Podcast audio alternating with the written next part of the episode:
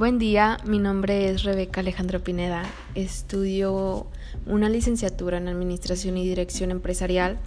Estoy en el sexto cuatrimestre y hoy me tocó hablar sobre la gestión ecológica y bienestar social. Para empezar, ¿qué es la gestión ecológica y bienestar social? La gestión ambiental son el conjunto de medidas orientadas a trabajar de manera integral el sistema ambiental, es decir, la estrategia para que la acción humana afecte en el menor medida posible el medio ambiente y conseguir así un desarrollo sostenible. Bueno, este la gestión ecológica y bienestar social viene con capacitación y programas ambientales.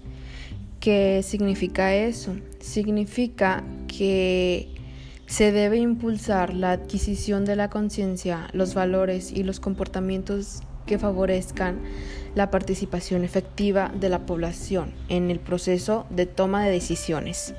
Por ejemplo, la educación ambiental, así entendida, puede y debe ser un factor estratégico que incida en el modelo de desarrollo establecido para reorientarlo hacia la sostenibilidad y la equidad.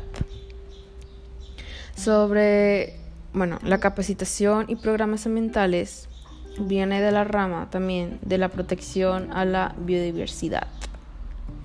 La protección a la biodiversidad abarca a todas las especies que viven a un espacio determinado, a su variabilidad genética, a los ecosistemas de los cuales forman parte estas especies y a los paisajes o regiones en donde se ubican los ecosistemas.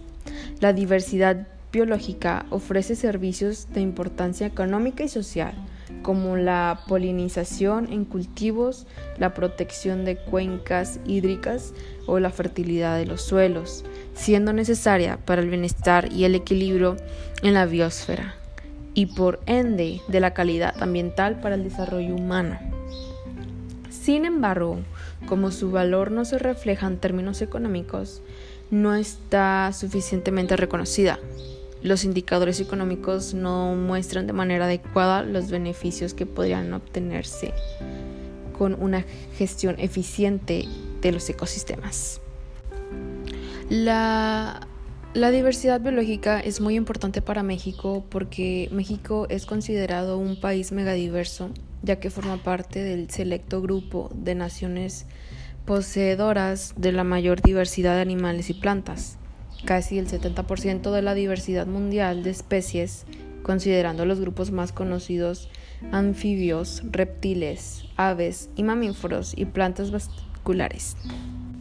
En conclusión, el desarrollo sostenible es un buen método que ayudaría para un futuro próximo a la humanidad por lo que debemos estar conscientes e informados sobre los efectos que pueden llegar a causar si no se llevan a cabo.